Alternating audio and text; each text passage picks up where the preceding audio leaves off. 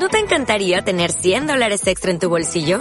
Haz que un experto bilingüe de TurboTax declare tus impuestos para el 31 de marzo y obtén 100 dólares de vuelta al instante.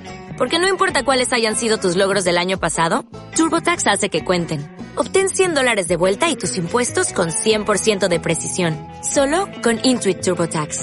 Debes declarar para el 31 de marzo. Crédito solo aplicable al costo de la presentación federal con TurboTax Full Service. Oferta sujeta a cambios o cancelación en cualquier momento.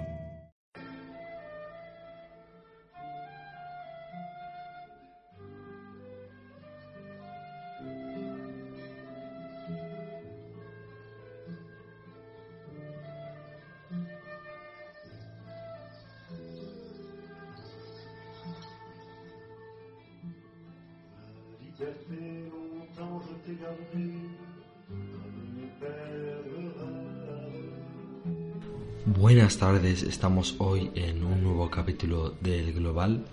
Vamos a comentar las noticias más importantes de esta semana.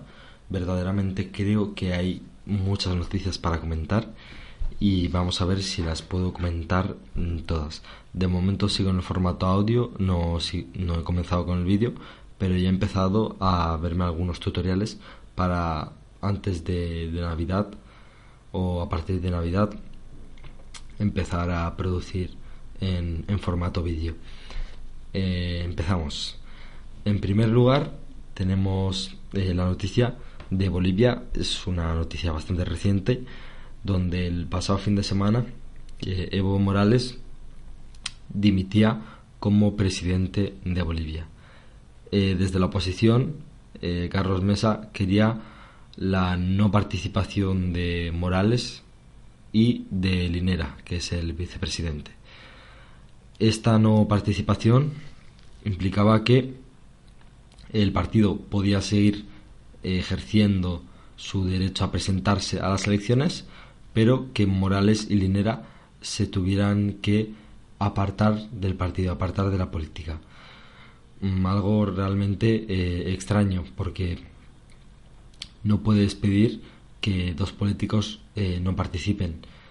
En todo caso, eh, les recomiendas que no participen, pero tú no puedes exigirles que no participen a menos de que eh, hayan sido juzgados o necesiten ser juzgados. En este caso, sí que van a ser juzgados o podrían ser juzgados, mejor dicho, porque la justicia en Bolivia digamos que no, es óptima.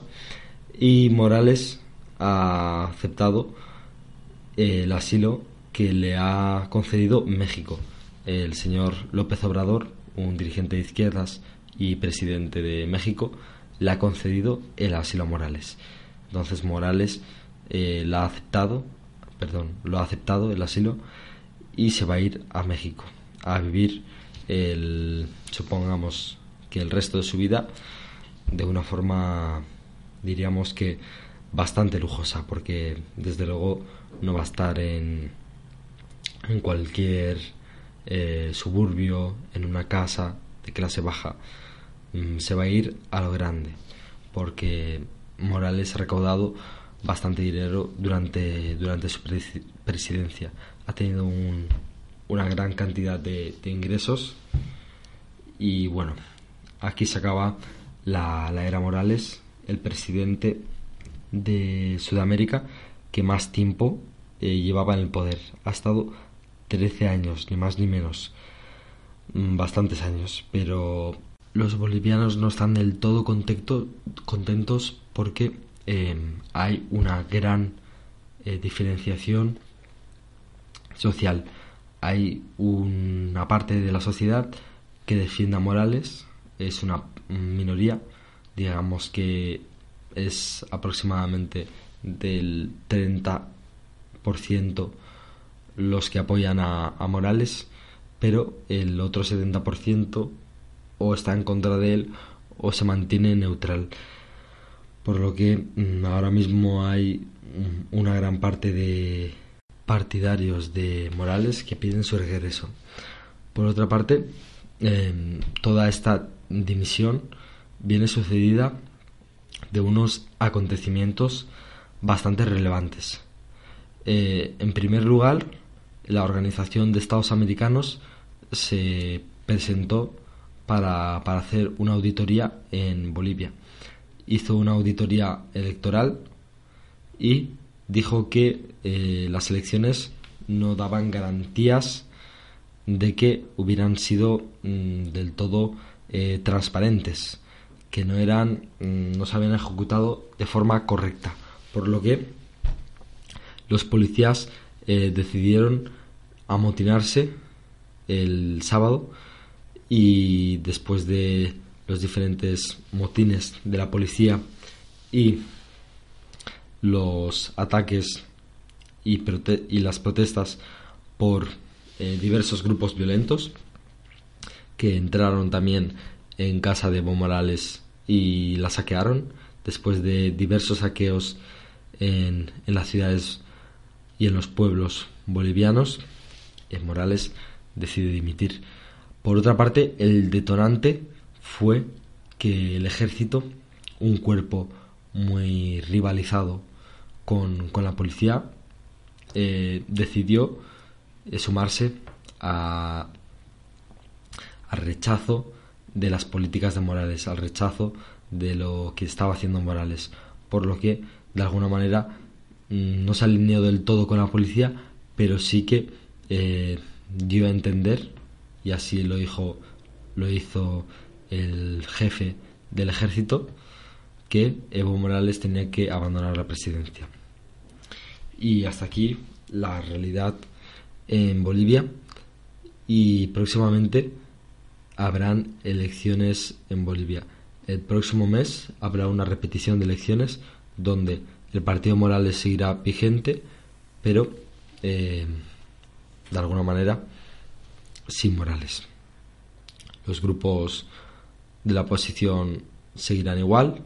Carlos Mesa dirigirá su, su partido, el Partido Revolucionario de Izquierdas, y por otra parte, eh, Camacho eh, seguirá con, con su partido también. De Bolivia vamos a pasar a un país muy cercano, a Chile, donde a pesar de que las noticias ya no abunden, siguen habiendo protestas y hasta entonces hay contabilizados 20 muertos desde que se iniciaron las protestas. Eh, por una parte, el presidente intenta moderar a los manifestantes, intenta calmarlos, eh, reconociendo que hay abusos policiales y excesos policiales. Pero por otra parte dice que no cometió ninguna violación de derechos humanos al sacar al ejército a la calle y al utilizar al ejército como em, brazo político y como eh, garante de la paz ciudadana, que realmente es un poco eh, contradictorio que, garantice la paz ciudadana cuando precisamente en, muchas de estas protestas han habido, han habido muertos y han habido sobre todo muchísimos heridos. Se contabilizan casi unos 2.000 heridos en lo que llevamos de protestas. Es una, una manera que tiene el presidente de suavizar a los manifestantes. Por ello también eh, quiere o dice que va a modificar la Constitución. Eh, los manifestantes no están del todo de acuerdo y a pesar de las propuestas de Piñera, quieren y siguen pensando que debe renunciar. Y también consideran que la, que la Constitución no se debería modificar, sino crear una nueva, hacer una nueva Constitución y borrar la que está eh, desde la dictadura de Pinochet, que con, con, la llegada de la democracia fue eh, manipulada y fue trastocada por los dirigentes de, de aquella eh, transición que, que hubo en, en, Chile. Una transición no tan, no tan aguda como la que hubo en, en España. En España la transición fue mucho más completa y de alguna manera en Chile se, se heredaron bastantes cosas de, aquel estado eh, totalitario de Pinochet. Se dice que aquí en España Franco lo dejó todo bien atado, pero cabe decir que aquí cambiamos tanto la política social como la política económica, cosa que no pasó en Chile, donde solo se cambió la política social y la política económica mm, se varió ligeramente, pero no en exceso. De América del Sur eh, podemos decir que los tiempos son convulsos y en Argentina de momento el presidente Alberto no, no está teniendo grandes problemas. No hay levantamientos, no hay protestas, no hay manifestaciones, hay un gran rechazo eh, civil de principalmente de la oposición, gente que votó a Macri y no ha conseguido que éste llegue a la presidencia. Y de aquí nos vamos a la siguiente noticia, que es muy importante y eh, realmente más que una noticia es un comentario, o son varios comentarios, de lo que está sucediendo en, en África y en Asia, en la parte, digamos, de Oriente. En Irak eh, ya hay más de 250 manifestantes muertos, más de 250. En Chile eran 20 aquí son 250. Es una gran diferencia y el foco mediático se hace más en Chile y en Irak. Este es un, pequeño comentario que quería que quería expresar aquí porque vemos como el periodismo enfoca más eh, las informaciones a un territorio o a otro dependiendo de la proximidad geográfica o bien de, la influencia con, las culturas, con la sociedad, con la economía. Pero bueno, eh, pasando eh, y siguiendo con la noticia, eh, han habido 8.000 heridos y hay cientos de detenidos. En Irak se ha proclamado el estado de sitio y además hay un, corte de internet en diversas ciudades. Esto ya lo comentamos la semana pasada, pero eh, queríamos recalcar que esto sigue en vigor, que las ciudades están incomunicadas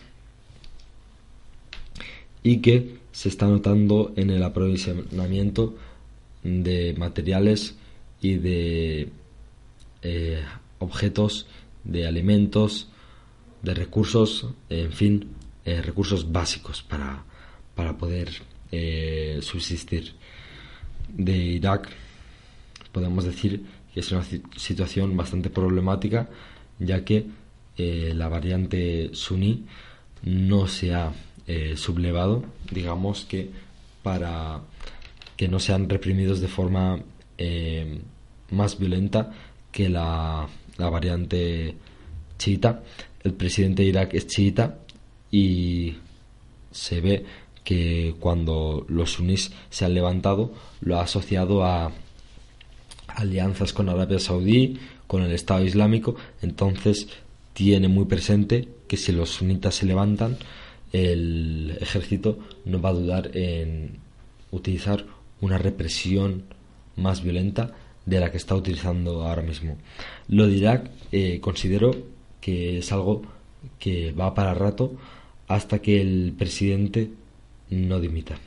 En Líbano el presidente dimitió y de momento las cosas van bastante mejor.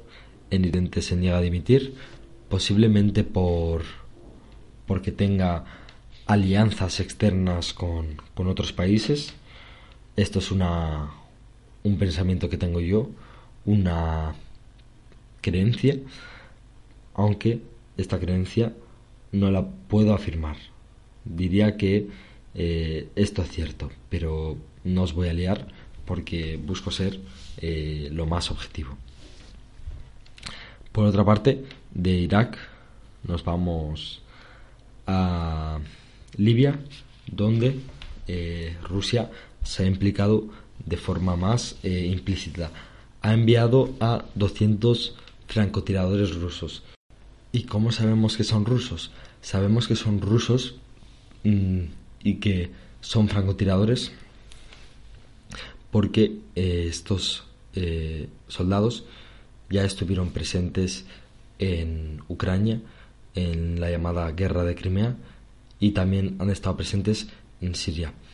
De alguna manera el análisis que saco yo es que eh, después de, de la guerra en Siria, Rusia ha dicho tengo que buscar otro foco donde pueda obtener intereses eh, geopolíticos. Entonces, después de la victoria parcial que, ha conseguido en Siria, porque al-Assad controla casi toda Siria, ha decidido ir a por Libia.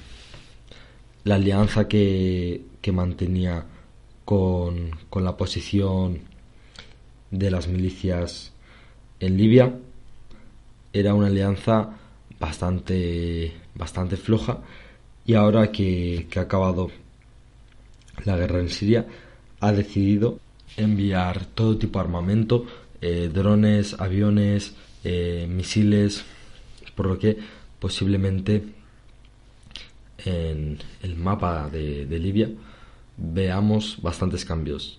Para que os hagáis una idea, eh, Libia está dividida por dos bloques.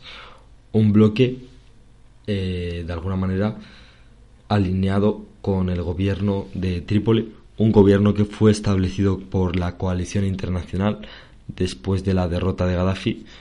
Eh, dicho gobierno lleva ahí en Trípoli desde, desde aquella derrota y hasta entonces ha mantenido el poder tanto en, en la capital como en el oeste de, Libia.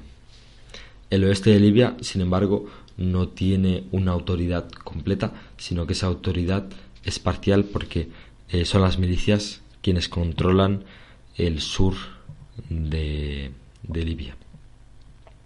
Por otra parte, al este está el general eh, Hadif, Hadif en inglés o Hadaf en español que controla esa zona y realmente ese señor está buscando apoyos. ¿Tiene apoyos? Pues sí. Tiene el apoyo de Rusia, tiene el apoyo de Egipto, tiene el apoyo de Arabia Saudí y tiene el apoyo de Emiratos Unidos.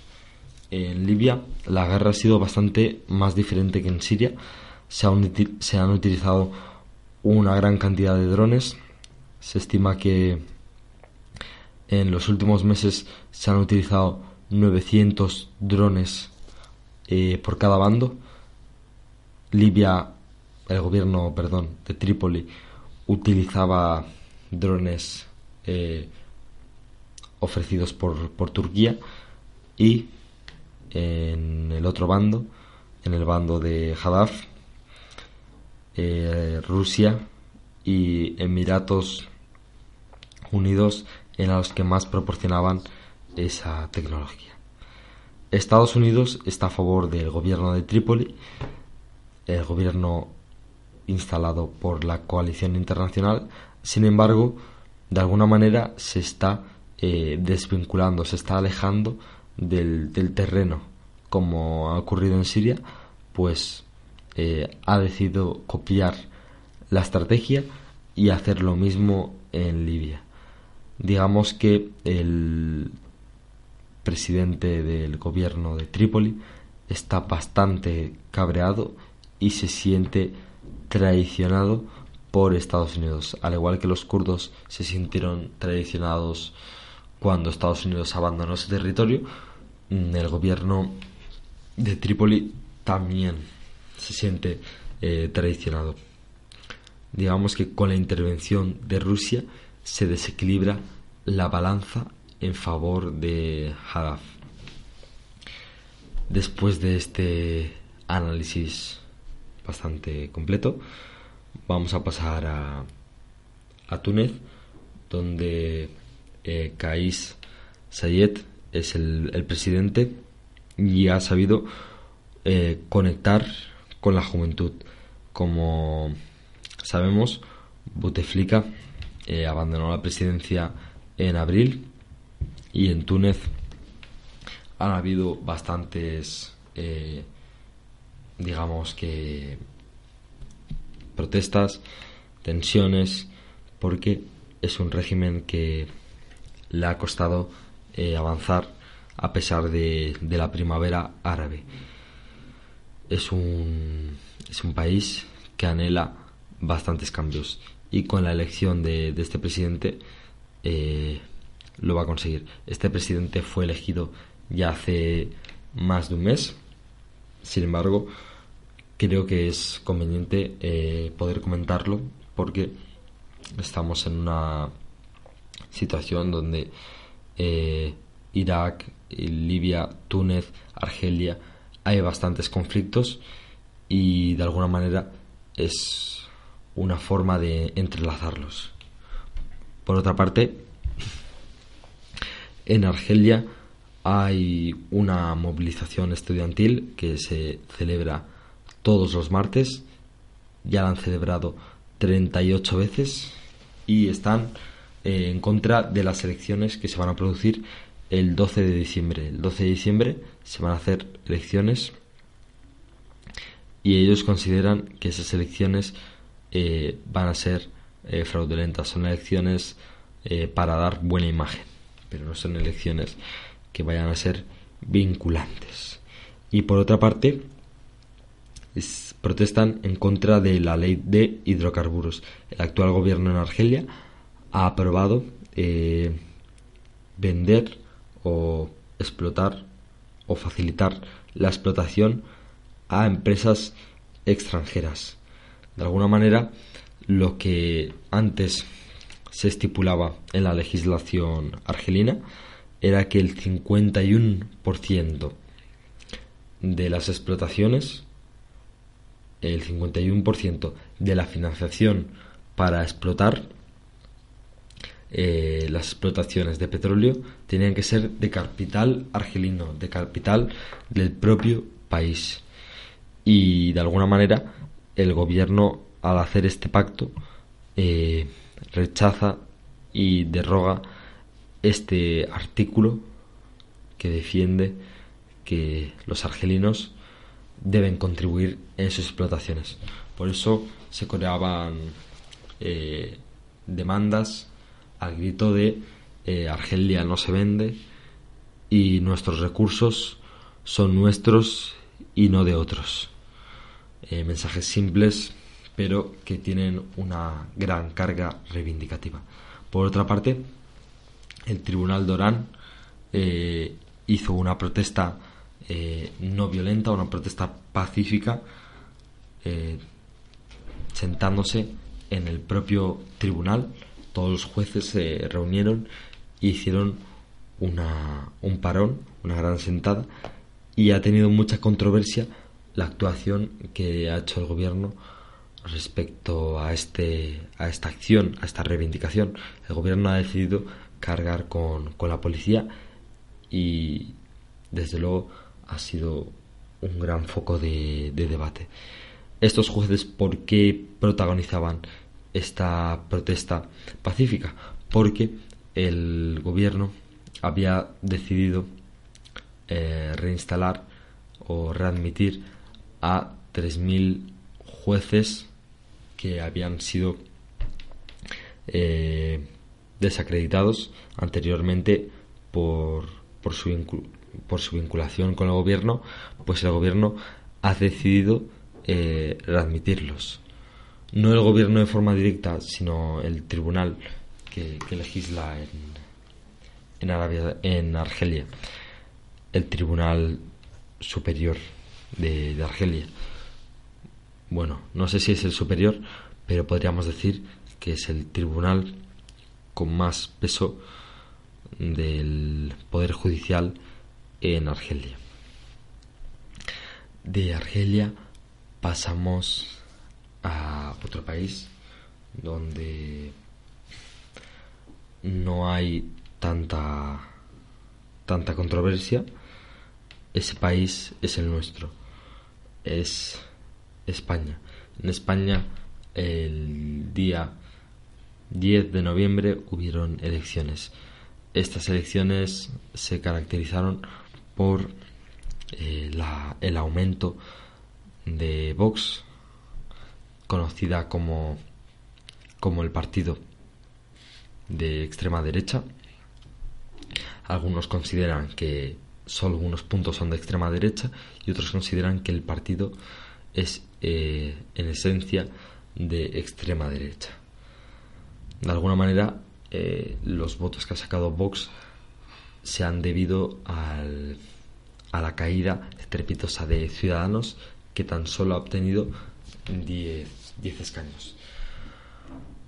Mm, ha obtenido 10 escaños a pesar de que tiene 1,6 eh, millones de personas que le han votado, mientras que otros partidos, como puede ser el caso de Esquerra Republicana, tienen menos de un millón de, votantes y han obtenido más escaños que, que Ciudadanos. Es que Republicana ha obtenido 13, tres más que Ciudadanos, algo que se justifica por eh, la ley electoral que tenemos aquí, que es una ley que se aplica de forma injusta porque los eh, agrupamos en representantes de provincias y no como, como políticos representantes de toda la nación.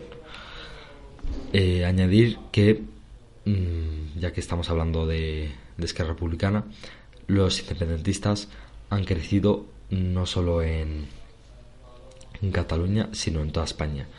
Eh, Esquerra Republicana ha perdido dos escaños, en las anteriores tenía 15 y ahora tiene 13, pero estos dos escaños que tiene se han visto compensados porque la CUP, el partido de candidatura Unidad Popular, un partido de extrema izquierda, ha irrumpido con dos escaños. Los dos escaños que ha perdido Esquerra Republicana se los lleva la CUP. Y por otra parte, Junts per Catalunya ha obtenido un escaño más que en las anteriores elecciones, teniendo ahora mismo ocho. También hay que persistir en que el Partido Nacionalista Gallego ha conseguido un escaño, eh, Teruel existe ha conseguido otro escaño y Bildu y el PNV han subido eh, también en escaños. Vox ha obtenido 52 escaños. De alguna manera vemos como en la sociedad española ha habido una creciente polarización por la que eh, los votantes eligen más a los extremos, eh, los independentistas y la extrema derecha de Vox y de alguna manera los partidos eh, más moderados han decrecido.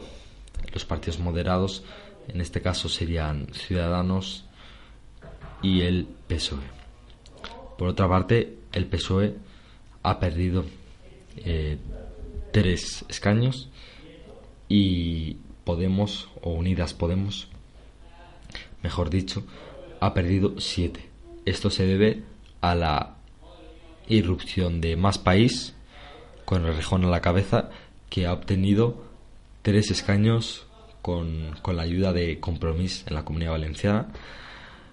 Y también eh, esta caída de, de, la izquierda, de PSOE y Podemos, Unidas Podemos, perdón, se debe a que el fracaso de hacer una coalición, un gobierno de coalición, eh, les quitó eh, la buena imagen que tenían para, para gobernar.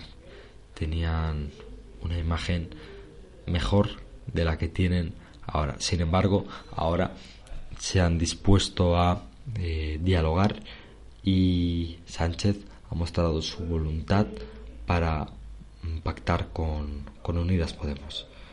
Vamos a ver hasta dónde llega esto y si es verdad que Sánchez quiere pactar con Unidas Podemos, también tendrá que hacerlo con otros eh, socios. Estos socios posiblemente sean los, los independentistas. No se va a unir con Vox, no se va a unir con PP, sino que se va a unir con Esquerra Republicana, con Junts per Catalunya, con el PNV, con Bildu e incluso con partidos como Teruel Existe, Coalición Canaria o el Partido Nacionalista Gallego. Y hasta aquí tenemos el informe semanal. Espero que, os haya gustado y cualquier noticia, cualquier tema que queráis exponerme, que queráis que comente para la próxima, me lo decís. Eh, voy a intentar crear crear secciones más adelante una vez que tenga los vídeos y así eh, redactar y explicarlo de una forma mejor, de una forma más completa y sin cometer algunos errores que cometo ahora, errores del principiante y que más adelante podría solventar haciendo pequeños vídeos, pequeños cortos en YouTube. Y eso es todo. Muchas gracias por haberme escuchado y hasta la próxima. Un fuerte abrazo.